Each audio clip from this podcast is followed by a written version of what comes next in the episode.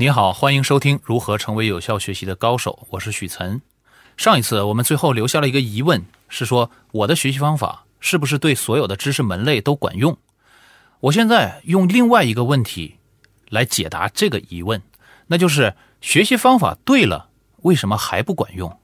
这个不管用要分两种情况来看了，一种是学不会，另一种是学不好。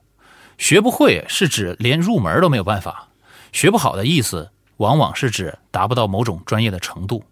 我们先来说学不会的这种情况，学不会可能跟天赋有关了，比如身高就是不够打篮球，那这种情况我们就不讨论了，直接说学不好。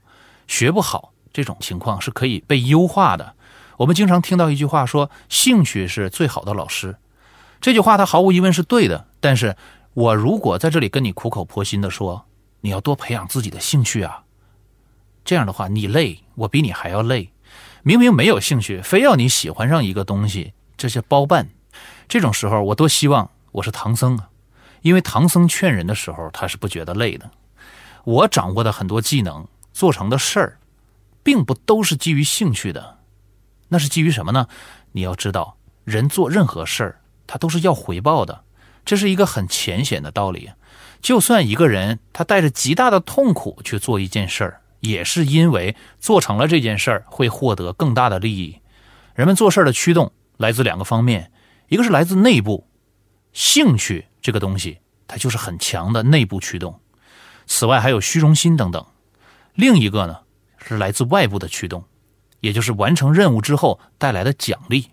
既然你没有兴趣，我们干脆就把兴趣驱动学习这件事儿给它否定掉。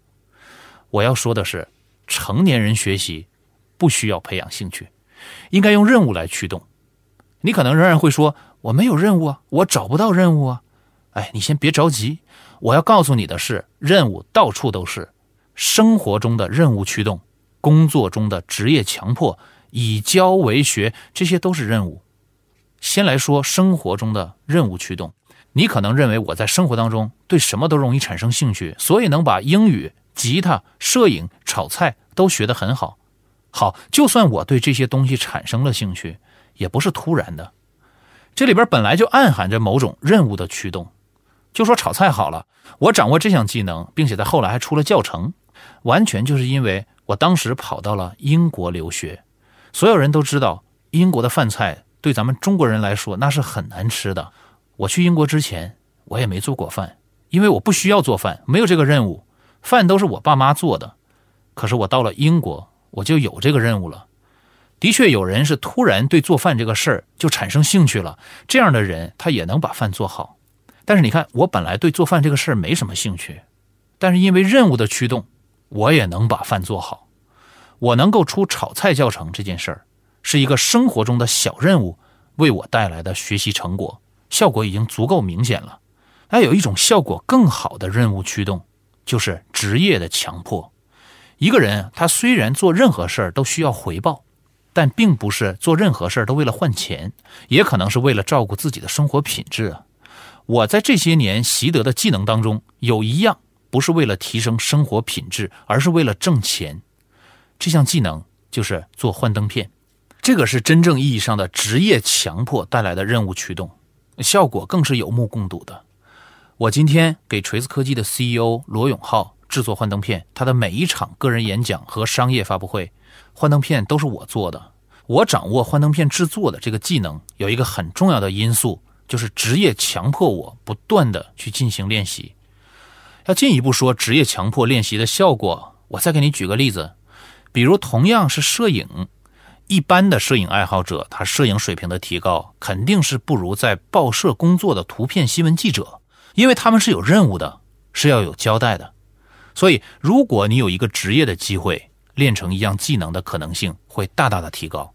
到了这儿，你可能会说，你许岑是跟了一个好老板，为你安排了能让你产生兴趣做幻灯片这样的任务。图片新闻记者，人家也是有一份好工作呀。那我现在是处于无业状态，许岑，你要不然这样，你帮我找个工作吧，要不然没有职业强迫我去学东西啊。你看，就像我之前说的，我现在是真的不是给你找工作或者给你介绍工作，我不是在做这样的事情。这个有业和无业，我说的不是有没有企业或者个人聘请你，如果有，那当然更好。但你现在说没有，请不要怨天尤人，不要怪没有人聘请你。你能不能自己开创一番事业呢？我们在这里谈的真的不是找工作的问题，我们是借着有一个职业强迫带来的练习效果，反过来说，我们要在平常做任何事的时候，我们假想，注意是假想，我们有一个任务的驱动，我们有一个职业的强迫。啊，我说让你开创一番事业，你也不要认为我是在鼓励你创业，我是说你在心态上要有一种自觉。自己来聘请自己，无论你在生活当中做任何事情，都要这样做。比如你要学写代码，整天在那抠书、死记硬背那些东西，学习效率是很低的。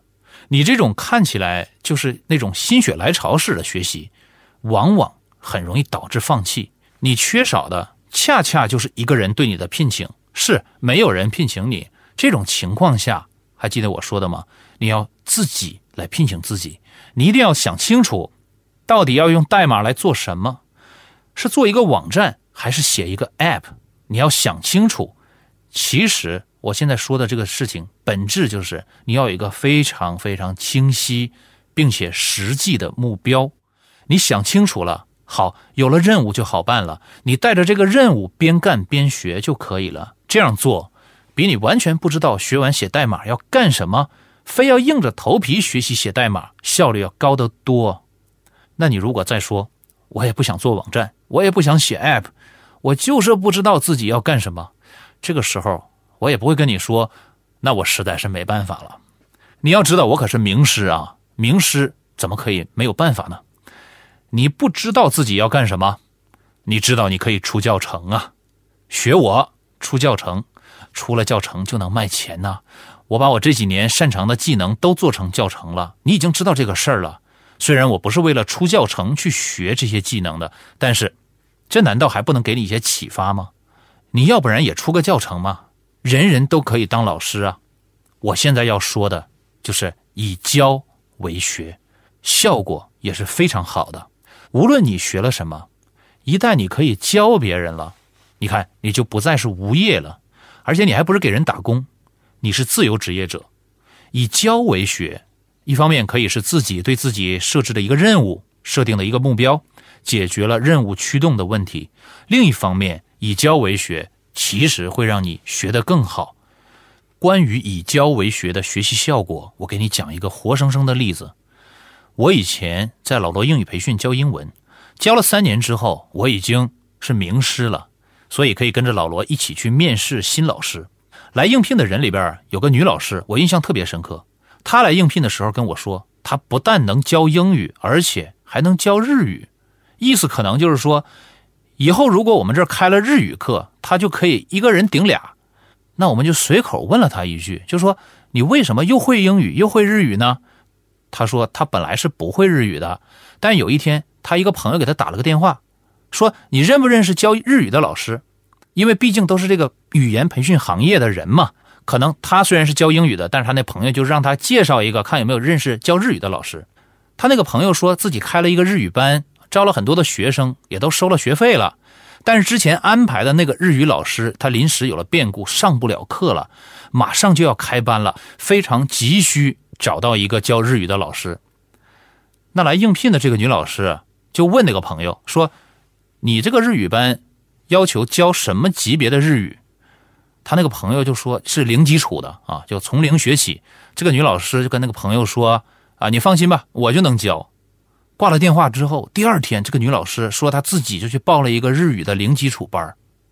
她在那边上的是那种脱产的，就全天上课的那种班，上了一个礼拜这个课，她朋友那边的日语班就开班了，所以她就在一边上着日语课，在另一边教着日语课，她同时做着这两件事情。结果他这一期班教下来呢，他教的那些学生对他还都特别满意。你说这事儿怪不怪？那你觉得这个女老师的做法有没有什么问题呢？是，如果作为学生，我们希望我们学一个技能的时候，能够跟一个身经百战、经验丰富的老师来学习。那假如，比如说我事前知道了这个女老师她的这个背景，她是一边学一边在教我的话，我可能会说。我直接去报他去学的那个日语班不就完了吗？为什么还要去让他来教我呢？你这个逻辑是非常正确的，这种诉求也是非常合理的。但是我从中看到的是什么呢？那个女老师，她有比你明确的目标，她的目标是学完了要去教别人，所以她参加那个学习班。你如果也去了那个学习班，你们两个是这个班上同时在学的学生，我可以告诉你，他一定比你学得好，因为他的目标比你明确，他要以教来参加学习。那通过这么多年的教学经验，我来做一个总结。我非常希望我教的所有的学生都能够抱着一种学完了要去教别人的态度来参加学习。这样的话，我们这些老师可就省心了。不管怎么说，这位女老师还是完美的为我们展示了什么叫以教为学。她真的是落实了用任务来驱动学习的最佳典范。总结一下这次课的内容，我说我们成年人。要放弃一种需求，就是学什么东西都得有个兴趣。我们要放弃这样的想法，我们要带着任务来驱动学习。